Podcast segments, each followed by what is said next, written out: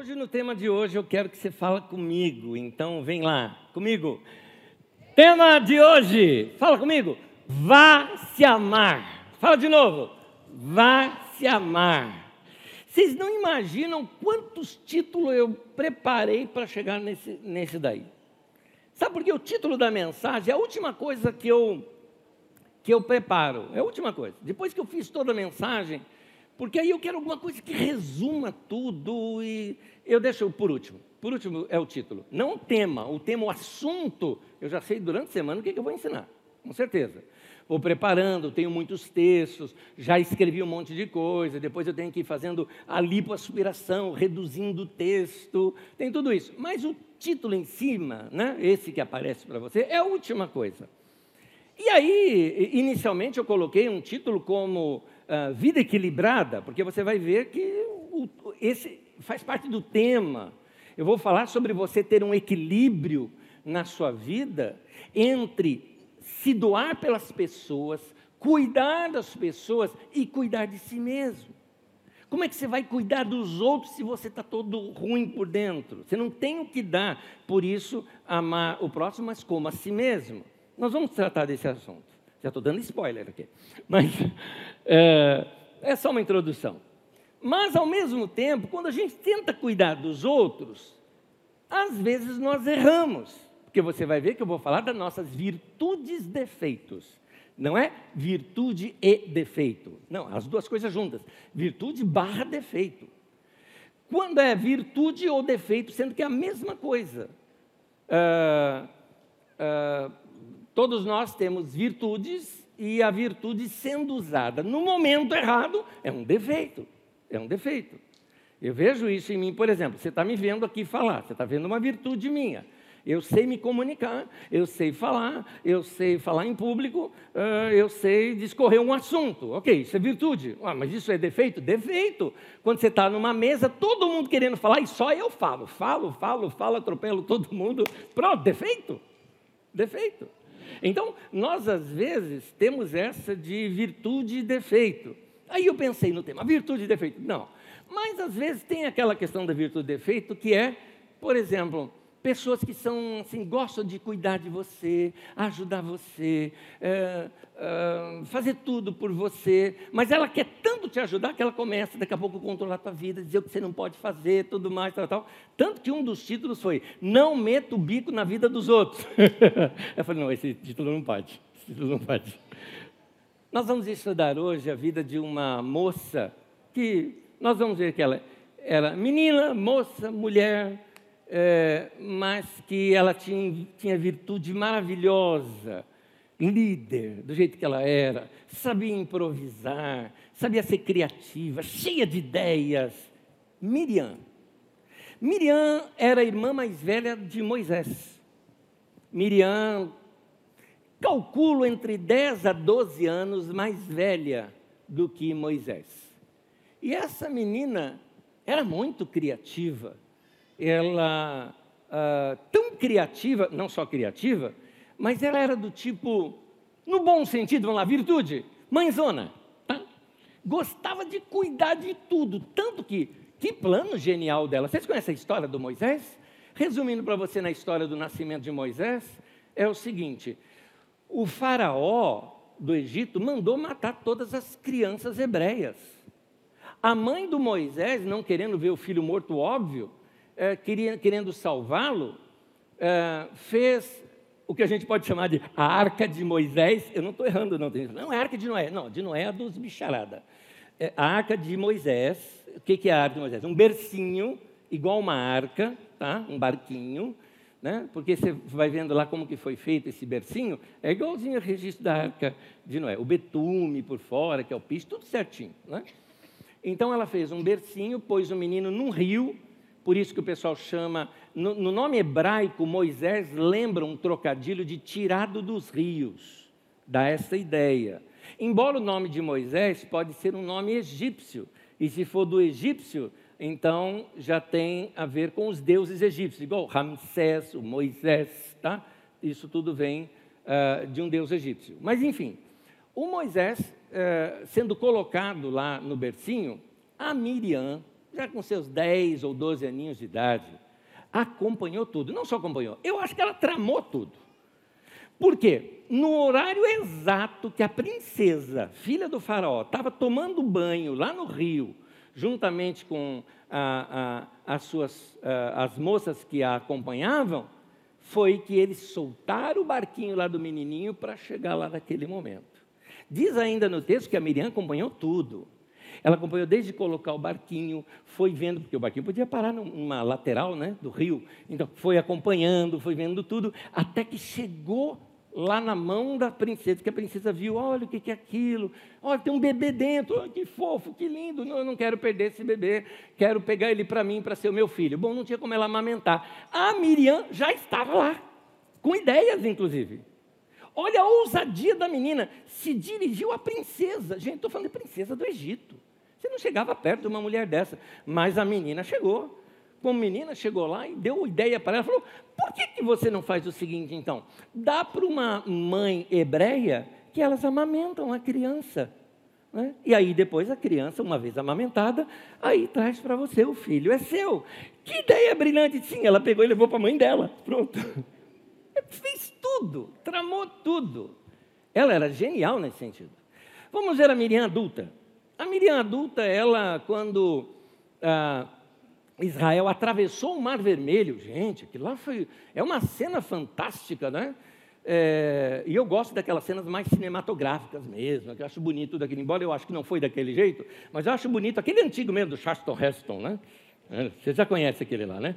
Chega de mimimi, né? Você conhece, então é esse aí, só que é outra coisa. Abre-se o mar, tal, tal. Enfim, o Mar Vermelho abriu, o pessoal atravessou, tal. Quando chega lá do outro lado, a Miriam pega um tamborim, sai cantando e dançando no meio de todo mundo e puxando a roda. E todo o povo entra numa festa. Essa era a Miriam, cheia de iniciativa. Tudo virtude, mas às vezes é defeito. Porque tem hora que você faz aquilo que não devia fazer. Todo mundo, a gente é humano. Líderes erram. Às vezes, iniciativas que você não deveria tomar, você toma. E isso aconteceu com Miriam. Vamos ver na Bíblia Sagrada? Quero ler o texto com vocês. Está no livro de Números, você pode acompanhar nas telas conosco, Números 12, do 1 ao 15. Eu, eu vou pensar vários trechos desse, dessa grande leitura e começo dizendo assim: Miriam e Arão começaram a criticar Moisés, e puxado por Miriam. Hein? Ela levou até o irmão dela, o outro irmão, o Arão, contra Moisés. Criticar Moisés, porque ele havia se casado com uma mulher etíope. Alguns podem achar que fosse até por questões racistas, né? Afinal de contas, era outro povo, outro público, era uma negra, e talvez alguns pensam que tenha sido por isso também. Será que o Senhor tem falado apenas por meio de Moisés? Perguntaram. Também não tem ele falado por nós? E o Senhor ouviu isso. Ora, Moisés era um homem muito paciente, mais do que qualquer outro que havia na terra. Até aí, por enquanto, eu continuo a leitura. Eu continuo já já. É...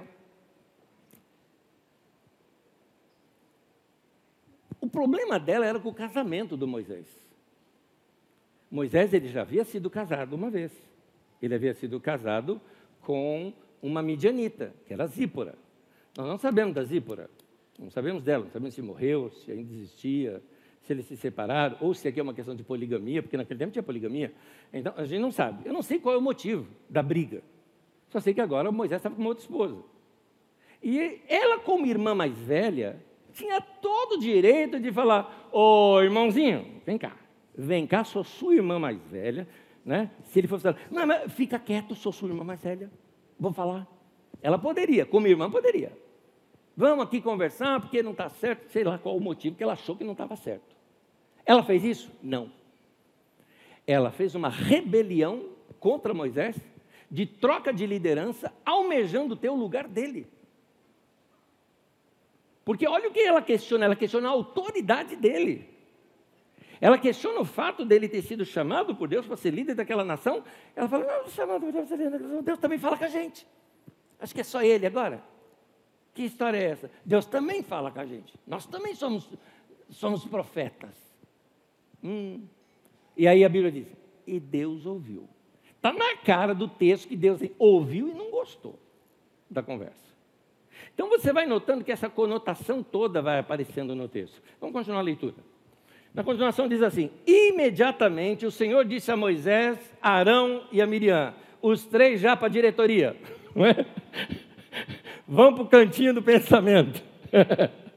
Dirijam-se à tenda do encontro, vocês três. E os três foram para lá. Então o Senhor desceu, eu gosto dessa expressão porque é uma expressão bem humana, não é? é uma leitura bem humana, assim, né? como nós humanos imaginaríamos a cena. Então o Senhor desceu numa coluna de nuvem e ponto centrada da tenda, chamou Arão e Miriam. Você vê agora que Deus vai chamá-los para uma conversa. Deus entrou na história agora. É um detalhezinho importante aqui.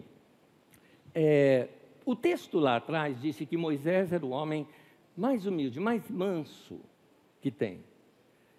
É, um homem muito tranquilo.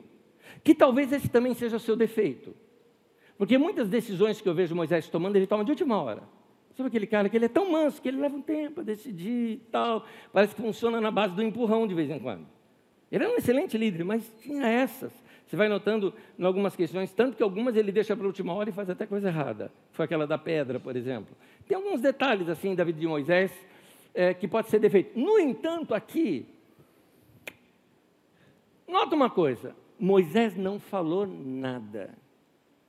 E Deus ouviu, não gostou, chamou os três para conversa e falou, e vamos dizer assim, Deus é que chamou a responsabilidade, falou, chá comigo. Onde eu quero chegar com você, num ponto importante você saber, é que algumas vezes a gente está atrapalhando Deus.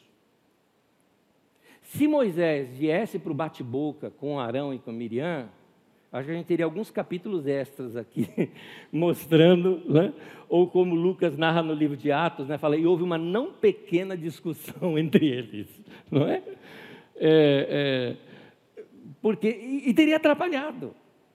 Isso me faz lembrar uma experiência que eu aprendi com um, um dos meus professores.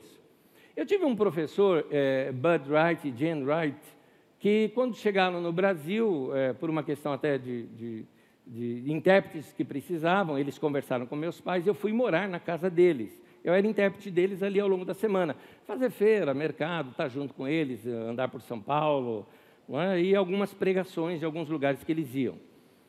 Eu era novinho ainda, tinha lá meus entre 17 ou 18 anos de idade, talvez.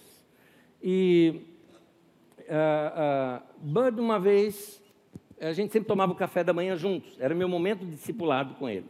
Então ele vinha, a gente tomava o café junto, marcava o horário certinho, ele era tudo certinho nos horários, bem regradinho.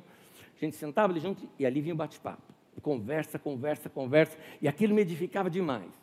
Naquele dia ele pegou, chegou ali comigo, me abençoou, falou: Nésio, você me dá licença, hoje eu não vou ficar aqui. Eu preciso de um tempo a sós com Deus, porque eu estou com um baita problema, eu não sei o que fazer, e eu estou com muitas ideias, eu não sei nenhuma delas de qual usar, e eu estou pensando numa nova, o que, que eu faço tal. Eu não sabia direito o que, que era o assunto. Ele falou: eu preciso de um tempo a sós com Deus. E eu queria aumentar esse tempo, cortando até mesmo esse café. Falei, vai lá. Beleza, tomei café e ele lá subiu para o quarto e eu escutava o cara orando, orava, ficava quieto, orava de novo. Às vezes orava alto, às vezes orava baixinho. E lá, e passou. Deu horário de almoço e nada, o cara lá. À tarde, que eu tinha também tudo regradinho. À tarde é do momento que eu fazia minhas aulas, que ele tinha feito lá nos Estados Unidos, eu ficava fazendo as aulas por vídeo e tal. Eu estava estudando lá minhas aulas, quando eu vejo ele descendo, aliviado. Ele era bem gordão, assim, né? Descendo aquela escada, aliviado, tal, rindo, rindo, rindo. Eu falei assim, Bud, Deus falou com você. Ele falou, falou. E você pode compartilhar comigo? Ele falou, claro que eu posso. Eu falei, o que é que Deus te disse? Ele falou, Deus disse para mim, sai da frente. Foi só isso. Foi só isso. Gente, eu acho que Deus fala isso com a gente de vez em quando. Estamos atrapalhando o que Deus quer fazer. Moisés ficou quieto e acreditou: Deus vai resolver isso aqui para mim. Vamos ver como é que foi. Continuando a leitura, diz assim: Os dois vieram à frente e ele disse: Os dois é Arão e Miriam. E ele disse, versículo 6: Ouçam minhas palavras. Deus disse: Quando entre vocês há um profeta do Senhor e ele, a ele me revela em visões, em sonhos, falo com ele, não é assim com o meu servo Moisés, que é fiel em toda a minha casa. Com ele eu falo face a face, claramente, não por enigmas. Ele vê a forma do Senhor. Por que não temeram criticar meu servo Moisés? Então a ira do Senhor acendeu-se contra eles e ele os deixou. Continuando. Quando a nuvem se afastou da tenda, Miriam estava leprosa. Sua aparência era como a da neve. Arão voltou-se para Miriam e viu que ela estava com lepra e disse a Moisés: Por favor, meu senhor, não nos castigue pelo pecado que tão tolamente cometemos. Então Moisés clamou ao Senhor: Ó oh Deus, por misericórdia, concede-lhe cura. O Senhor respondeu a Moisés: Que ela fique isolada fora do acampamento por sete dias. Depois ela poderá ser trazida de volta.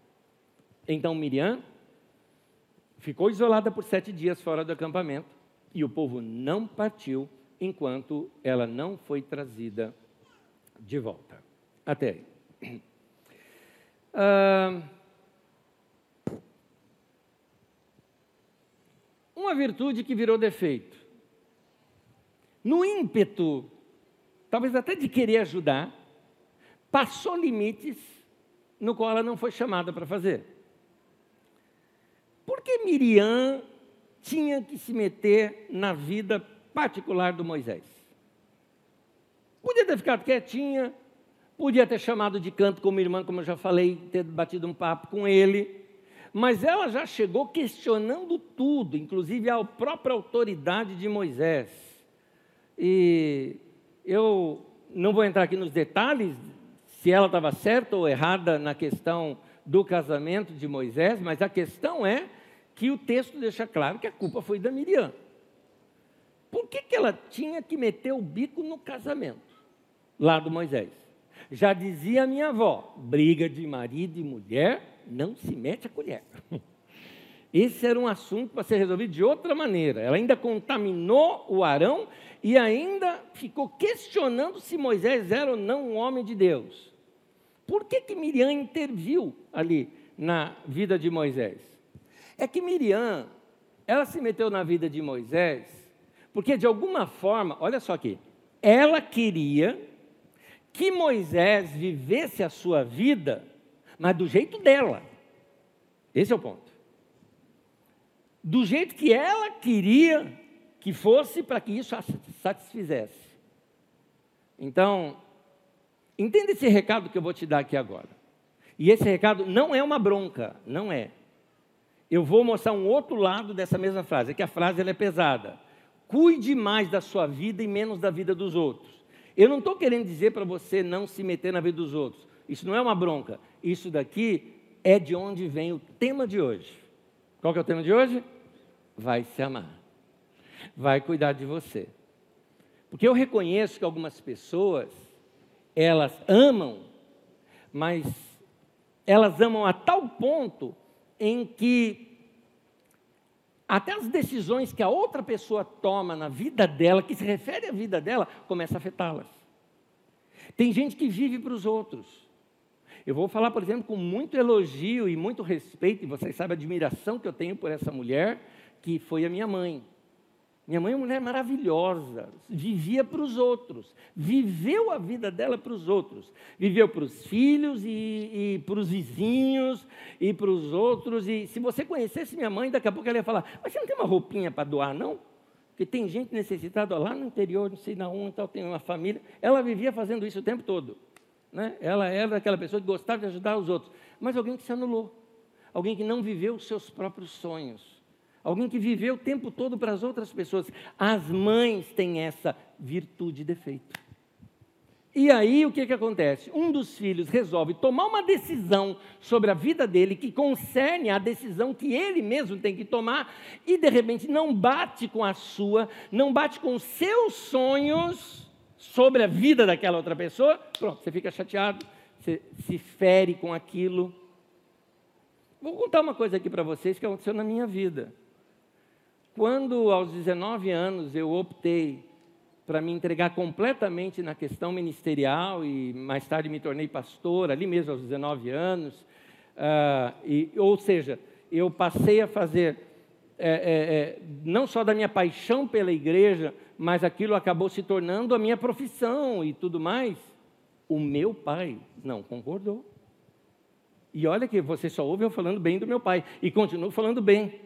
Ele era um homem santo, um homem puro, um homem de Deus, um homem de respeito, um homem íntegro, tudo isso, mas ele não concordou. Ele queria que eu fosse outra coisa. Ele queria que eu estudasse engenharia, alguma outra coisa assim, era o que ele queria que eu fizesse. Essas eram as vontades dele com relação à minha vida. Mas não era o que eu queria. E ele ficou um bom tempo assim, me respeitando, mas o meu pai foi me ver pregar pela primeira vez, eu acho que talvez um ano depois de que eu já era pastor. Mas depois disso, entendeu e apoiou, e até o fim da vida apoiou, e, e sempre foi um grande apoio na minha vida. Mas levou um tempo para entender isso. É interessante isso. Mas ele estava frustrado. Por quê? Porque ele estava depositando na minha vida coisas que agora já não pertencia mais à decisão dele. Nós, pais, criamos nossos filhos para outra pessoa. A gente não cria para a gente. E, e os filhos, a Bíblia diz, são herança do Senhor, ou seja, são propriedade de Deus. O seu filho está emprestado para você. Essa coisinha linda que você tem, se é pequenininho e se é grandão, essa coisa lindona que você tem, está emprestado para você, que você está criando para outra pessoa. E aí a gente às vezes se perde no meio do caminho. Se perde porque queremos controlar de tal maneira a vida deles que faça-se a nossa vontade na vida deles. Então, ouça isso agora com atenção. Você não pode deixar que a sua felicidade dependa das decisões que os outros tomam acerca das suas próprias vidas. Isso se aplica a filhos, isso se aplica a amigos, isso se aplica aos pais, isso se aplica a romance, isso se aplica a irmãos, isso se aplica a esposa, isso se aplica a marido. É, eles não são responsáveis pela sua felicidade. É você que tem que se guardar. Ah, eu estou tão chateado porque meu pai, ou porque minha mãe, ou porque ah, aquele meu filho. Eu entendo a chateação, mas se você se deixar ferir lá dentro, se você não se proteger, a tua felicidade vai embora. E uma pessoa magoada, amargurada, chateada, vai despejar o que no outro depois? Por isso que ame o próximo como a si mesmo. Por isso que você tem que aprender, acima de tudo, que guardar o coração. Não estou inventando isso. Está em Provérbios, Provérbios 4, 23. Diz assim: sobre tudo que se deve guardar, tudo, acima de qualquer outra coisa, guarda o teu coração, porque dele procedem as fontes da vida. Guarda o teu coração. Aprenda a cuidar bem da alegria, da paz que já existe dentro do teu coração e proteja. É, como eu costumo usar uma expressão, não deixa a água entrar dentro do teu barquinho. O barquinho não afunda por causa da tempestade do lado de fora. O barquinho afunda na proporção que a água entra para dentro do barco. Então você tem que proteger assim. Então não deixe o seu coração criar amargor contra alguém, seja quem for. Não deixe que a sua felicidade dependa das decisões das outras pessoas. Como eu disse há pouco sobre as mães, uh, uh, que muitas vezes abandonam a sua própria felicidade, abandonam a sua própria vida e acaba vivendo somente pra, por causa dos outros. Uh, tem uma frase que eu gosto, e se você puder, procure na internet a, a poesia inteira de Afonso Romano de Santana uma poesia linda sobre pais e filhos, e aqui vem a frase que eu recortei dessa, desse texto de Afonso Romano de Santana. Diz assim: Há um tempo em que os pais ficam órfãos dos filhos. Há um tempo em que os pais ficam órfãos dos filhos. Você precisa aprender, meu querido, a cuidar da sua vida. Ah, não ser dessas pessoas que deixam de viver para viver a vida das outras pessoas. E no caso de Miriam, ela foi intervir no casamento do, do, do maninho dela. Foi lá interferir. É, Era irmã mais velha, tudo mais, cuidou dele o tempo todo, cuidou do barquinho lá, cuidou de que ele fosse amamentado, cuidou de tudo, e agora queria ficar decidindo com ele quem, com quem que ele deveria casar ou não deveria casar. Provérbios capítulo 26, versículo 17, olha esse texto que interessante. Como alguém que pega pelas orelhas um cão qualquer, assim é quem se mete na discussão alheia. Aprenda isso quando você for fazer comentário na internet, meu amigo.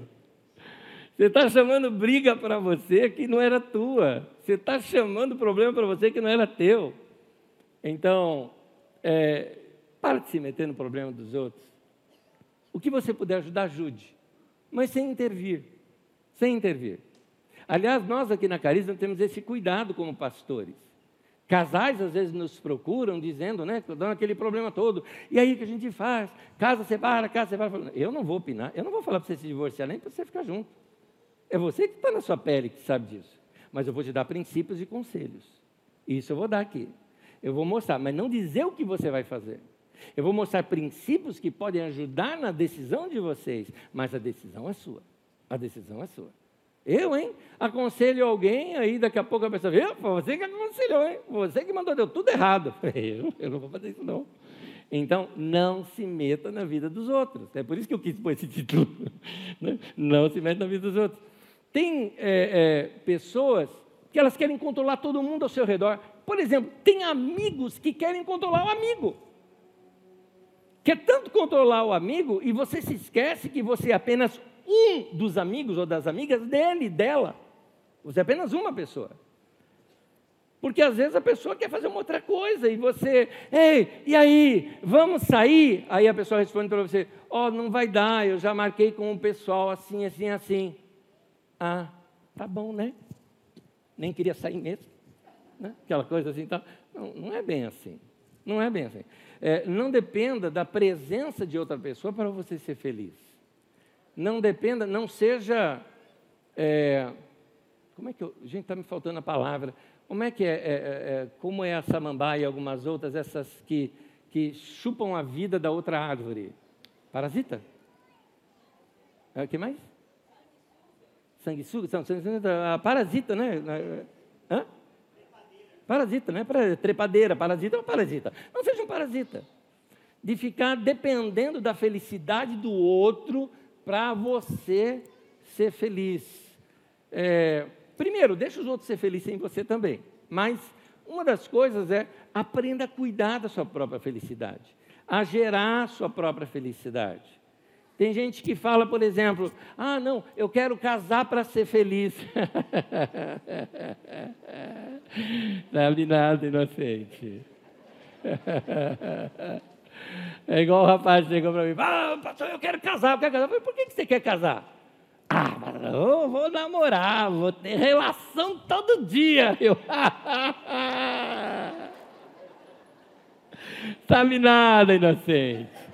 Vai perguntar para os outros, vai, vai se informar melhor, vai se informar melhor, vai. Né? Então, porque tem gente que acha o casamento, querido, não, não traz felicidade. Ou você leva a felicidade sua para o casamento, ou não vai ter nada lá. Ou você vai ser um parasita que vai se meter, ficar sugando outro. Relacionamentos são assim. Você viu gente que era super jóia e começa a namorar, fica chato, não anda com mais ninguém e tudo mais. Espera aí, não pode. Não pode estar sendo sugada ou sugado. Né? Então, aprenda a cuidar da sua felicidade. Ah, ah, agora, a Miriam, ela já chegou chutando pau da barraca, percebe? Ela chegou criticando, já chegou questionando o cara. É... Gente que critica o tempo todo, vamos ser sinceros, é gente chata. É chato. E por causa desse jeitão de Miriam, Deus preferiu isolá-la por sete dias, porque ela estava fazendo mal para os outros. Deus isolou. Eu vou dizer uma coisinha: as pessoas ao seu redor vão fazer isso naturalmente com você, se você é desse tipo de pessoa que vive criticando os outros, sempre tem uma palavra não, plus, mais, sei lá, quem sabe, ah, eu não acho, sempre é do contra, o pessoal vai te isolar, naturalmente. Porque ninguém aguenta gente chata o tempo todo. Você já viu como tem gente chata em rede social? Meu Deus do céu, como tem gente chata. Como tem gente chata. Gente assim que qualquer coisa fala, é mais, né? Mas ninguém te perguntou. Né? Você posta, por exemplo, vamos lá, qualquer coisa, você posta, por exemplo, uma, é, uma foto de é, você com, com seus cachorrinhos. Aí você fala, ah, meus filhos, alguém. É, eles são seus cachorros, não são seus filhos. Eu te perguntei. Não dá vontade de fazer isso? Não dá vontade de fazer isso? Não é? O que, que você faz com gente chata na internet? Olha, eu tenho um conselho. Não sei se é dos melhores. Mas existem uns botõezinhos que a gente aperta assim que a pessoa, puf, some. Some. Não é? Se você é do tipo que vive postando sobre política na internet, tentando me convencer de votar no seu candidato, saiba que provavelmente você já não está mais na minha lista. Puf, eu detesto isso. Né? Detesto isso. Ele acha que uma postagem vai me convencer. E às vezes você fala qualquer coisa. Gente, como tem gente chata. Como tem gente... E tem gente que quer controlar você. E aqui eu falo, falo aqui na internet, ó, falo com você, meu amigo que é pastor, cuidado quando as pessoas querem manipular você e controlar você, fazendo de você, criando um, um pastor à imagem e semelhança deles, tá? Querendo controlar você. Porque tem isso, tem isso. Eu gosto de me divertir. Por que eu gosto de me divertir? Porque eu tenho que me alimentar, gente. A minha vida, assim, dou o tempo todo, dou o tempo todo. Se eu não recarregar, como é que faz? Você que tem uma vida pública, por exemplo, você que tem uma vida pública, se você não se recarrega, você fica sem energia, não é? Acontece com o teu celular, acontece com o seu notebook, não vai acontecer com você? Você deu energia, deu energia, deu energia, deu energia, você precisa recarregar. O que, que te recarrega? Uma das coisas que eu gosto muito é humor. Humor é uma delícia. Eu gosto de humor. Eu gosto de assistir stand-up, eu gosto de, de ver, é, é, de jogar, eu, eu tenho meu lado. Eu sou gente, eu sou gente. Eu gosto de música. Se um dia você passa assim reconhecer o meu carro, oh, vou passar do lado do carro do pastor, ele deve estar assim, né? Aleluia, tal. E talvez você não me veja desse jeito, vai me ver assim. né? Talvez você me veja assim, um pouquinho diferente. Porque é o meu momento lá de música alta, porque sempre tem gente no meu carro, eu não posso pôr música alta. A música alta sou eu, eu comigo mesmo. Né? Então, aquele momento quero me divertir. Eu gosto do futebol, mas por que eu gosto do futebol? Porque o futebol é legal para tirar barato. Agora, você vai tirar barato de quem? Você tem que tirar barato daquele que você tem alcance. Né? Meu time, por exemplo, vamos lá, ganhou do comercial de Ribeirão Preto. Tem graça? Não tem graça, não conheço ninguém para zoar. Porque teve um cara que falou para mim, oh, por que, que você só zoa com o Palmeiras e com o São Paulo? Ah, porque está perto. Por que, que você não zoa com o Santos? Porque eu respeito os velhinhos. Né? É verdade. Então, já deu para você notar que eu sou corintiano, né? Agora, e com o Corinthians? Então, não como eu zoo com o Corinthians, é meu time, eu posso zoar, né? Eu posso zoar. Agora, eu gosto de brincar nisso. E antigamente eu brincava muito pela internet com isso. Então eu postava coisas do Corinthians. Quando ia jogar, eu colocava lá o Dom Pedro, né? Levantando assim, escrito, vai Corinthians, né? Dom Pedro I, como se ele tivesse falado isso. E um dia eu fiz isso, aí eu recebo a seguinte frase: Pastor, enquanto muitas vidas estão indo para o inferno, o senhor está assistindo futebol. Você conta até três, reza Ave Maria, Pai Nosso, você faz qualquer coisa, nem sei rezar Ave Maria, mas ó, a gente faz, naquela hora a gente inventa, Santo Anjo, aquelas coisas todas. Inventa qualquer coisa, se acalma, conta até dez, conta carneirinho, fala os doze apóstolos, qualquer coisa assim.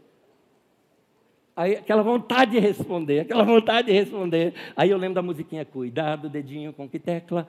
Não, não posso, porque eu sou pastor. Não pode, né? Mas Aí eu encontrei a melhor frase. Querida irmã,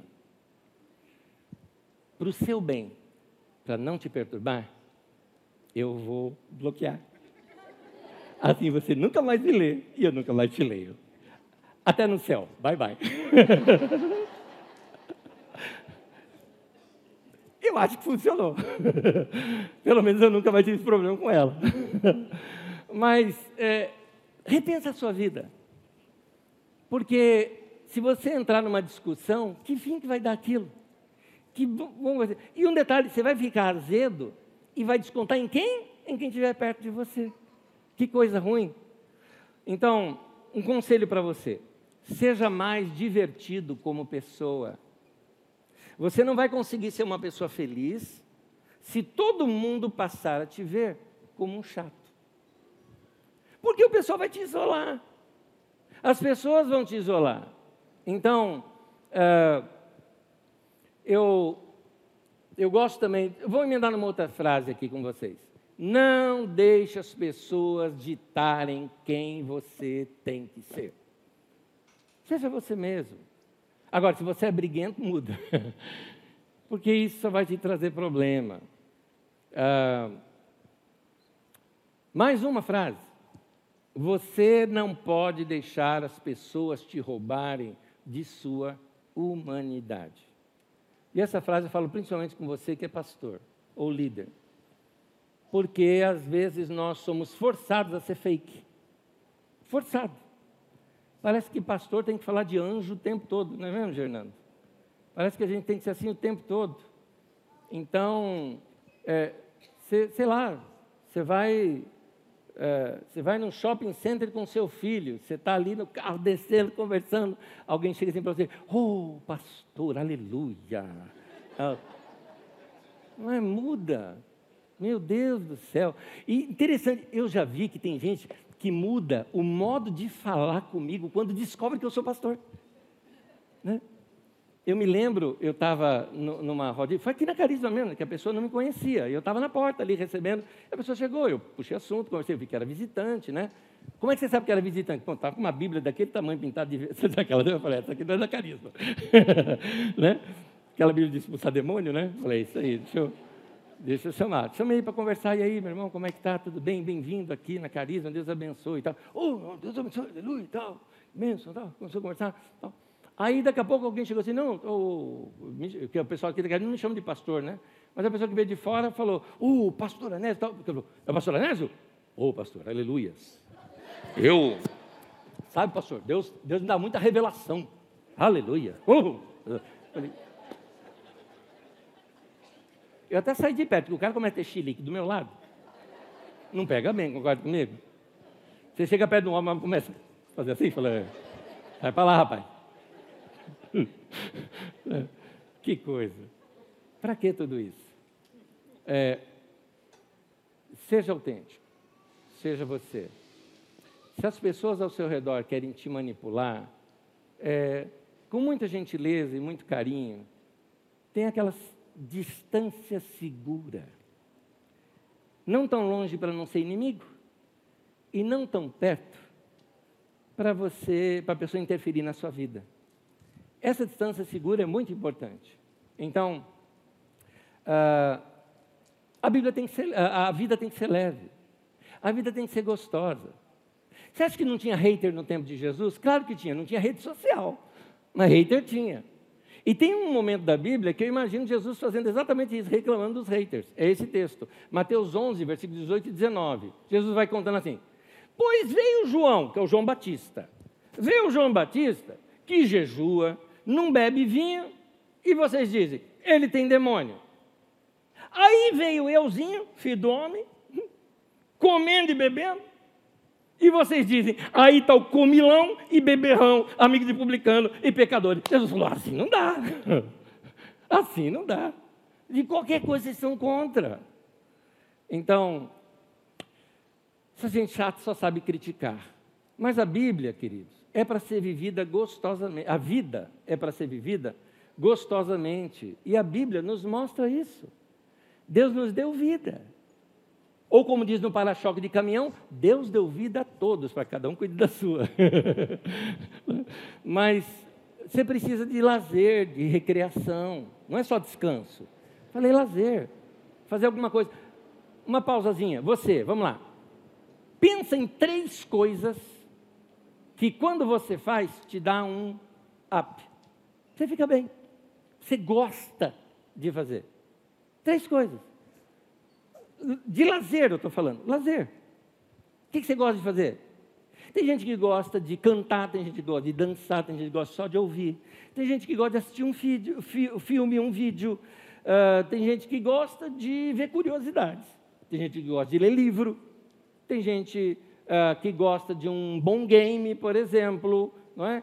Tem gente que são lazeres diferentes. Tem gente que gosta de sair para brincar com os cachorros, tem gente que gosta de sair para brincar com as crianças, tem gente que gosta de sair para brincar com a vovó, com o vovô. Né? É, tem, você, você faz o que você quiser, mas faça aquelas coisas que te faz bem. Você precisa recarregar suas baterias. Porque se você ficar dando o tempo todo, dando o tempo todo, dando de si o tempo todo e não recarregar a bateria, título daquele livro que eu recomendei, Andando de Tanque Vazio. Tem uma hora que para tudo, que trava tudo. Então, se você quer ter uma vida saudável, mais uma frase aqui, se você quer ter uma vida saudável, é preciso descobrir o que te recarrega emocionalmente e encontrar tempo para fazer isso. Arruma tempo para você, querido. Você precisa disso. Jesus foi uma pessoa com o ministério mais intenso que já viveu aqui, teve uma vida muito intensa, no entanto, ele desfrutou a vida. O ministério nunca foi um peso para Jesus. Por quê? Porque Jesus tinha uma vida equilibrada. É por isso que eu queria colocar o título, talvez, da mensagem de vida equilibrada. Jesus tinha essa vida equilibrada. Aquele texto que diz, que, é, que nós lemos, que diz: O filho do homem vem comendo e bebendo uh, na paráfrase de J.B. Phillips, diz assim, Mateus 11, 19: Jesus veio desfrutando a vida. A vida é para ser assim. Então, se você tem uma vida intensa, que você trabalha muito, ou você, tua família te requer muito, ou você serve em áreas que você tem que se doar muito, você precisa separar um tempo para você. Quando você está ajudando pessoas, quando você está aconselhando pessoas, encorajando, supervisionando, servindo, qualquer que seja o seu trabalho, quanto mais você se doa, mais propício você vai ficar à exaustão. Então você precisa de um tempo livre. É, por isso que eu insisto de você ter uma vida equilibrada. Um tempo para você rir. Um tempo para você se divertir. Frase que meu pai usava era a seguinte: tem que rir até desopilar o fígado. É isso. Gostosamente, aquelas risadas que você dá assim, que é gostosa. Né? Precisa ter isso. Provérbio 17, 22. A alegria faz bem à saúde. Revigora a gente. É, então aprenda a rir. Anés, eu não tenho nada para rir. Já se olhou no espelho? Olha com sinceridade no espelho. Tem um monte de coisa para a gente rir da gente. Aliás, as melhores risadas minhas são aquelas que eu dou risada das minhas besteiras. Quando eu falo, meu Deus, mas o que você fez, cara? Eu gosto de quando eu estou sozinho, eu fico rindo de mim. É gostoso isso, é gostoso. Então, é, tenho certeza que se você olhar com muita sinceridade para você, você vai encontrar muito material para você, para você manter seu humor em dia, né? É, vai viver bem, querido vai viver. A vida não é para ser vivida somente quando a gente chega lá. Porque muitas pessoas estão vivendo no quando eu. É? Ah, quando eu me formar, quando eu conseguir aquele emprego, quando eu casar, quando eu comprar tal coisa, ah, quando eu tiver aquele carro, aquela casa, quando eu, quando eu... Meu querido, vai curtir o caminho, vai curtir o caminho, vai curtir o durante, quando você chegar, é uma maravilha. Mas vai curtindo durante, porque se você só for ficar feliz quando você conquistou alguma coisa, será poucas vezes de felicidade na sua vida. Porque a vida não é só conquista o tempo todo. Então vamos aprender a ser feliz, mesmo no meio dos problemas, dos conflitos, das dificuldades de relacionamento, vamos aprender a manter a nossa vida bem aquecida. Eu quero terminar com mais uma frase, mas vou pedir para você ficar em pé comigo, pode ser? Vem junto comigo. Essa frase. É importante você se colocar na sua agenda. Arrume um tempo para você. Ah, curto muito os momentos que eu tiro para mim. E eu queria te dar esse conselho: faz isso. momento que é seu. É... Quando você arruma um momento para você, você fica, você tem muito mais para dar para as pessoas. Eu vejo, por exemplo, muita gente às vezes quer, ah, quero marcar com você, quero sei lá, quero conversar, vamos marcar um horário, vamos, vamos, vamos, vamos. Eu tenho que ficar marcando para os outros. Eu também me coloco na minha agenda. Eu também quero minha atenção. Uma vez eu falei até para uma pessoa, falei, eu estou com saudade de mim. que eu estava tão cheio de coisa para fazer, que eu falei, eu estou com saudade de mim. Eu quero me curtir, eu quero um momento para fazer o que eu quero fazer. E sem horário. Então eu arrumo lá tal, reservo, reservo aquele momento que é meu para fazer o que eu quiser. Que tal você se colocar na agenda também? Porque se. Como é que as pessoas vão valorizar você se nem você se valoriza? Está entendendo? Vai se amar agora? Você entendeu quando eu falei de você é, cuidar mais de você e meter menos o bico na vida dos outros? Não é que eu estou falando que você é um intrometido na vida dos outros. Eu estou falando o seguinte: vai cuidar da sua. Vai cuidar de você. Aí você pode ajudar o outro. É mais ou menos como aquela dica do avião que a, a aeromoça dá para você, que quando é, se tiver despressurização na cabine, vão cair as máscaras tal. Se tiver com uma criança, coloque em você primeiro e depois na criança. Aí você fala, mas como assim? Primeiro na criança, depois em querido. A hora que você vai colocar na criança, você está sem oxigênio, pronto, você desmaia e desmaia a criança também. Aí perdeu os dois. Coloque em você primeiro, para você poder ajudar o outro. Da mesma forma, vai cuidar de você primeiro. Antes de você sair por aí querendo ajudar todo mundo, né? Porque às vezes você está assim, cuidando de todo mundo, menos de você. E a vida está indo embora, e a vida não espera, daqui a pouco te dá tchau. E aí, você fala, ah, eu vou para o céu. Tá, mas aqui, aqui, você não experimentou a vida que tinha para viver aqui. Então, vamos se cuidar. Amém? É, tema de hoje, você pode repetir comigo? vai se amar. Então, ó, põe mão no peito. Quero orar por você. Pai, eu te peço que o Senhor nos ensine a nos amar. Ensina cada um dos meus irmãos e irmãs a se amar, a se abraçar, a se valorizar.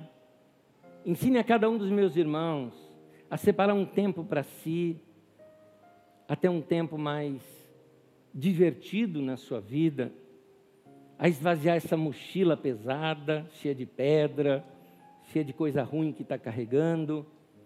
Que cada um dos meus irmãos se realize no Senhor, para que depois possam ter bons relacionamentos, boas amizades, bons relacionamentos na família, que seja fortalecidos e de tal maneira que tenham que dar para os outros também.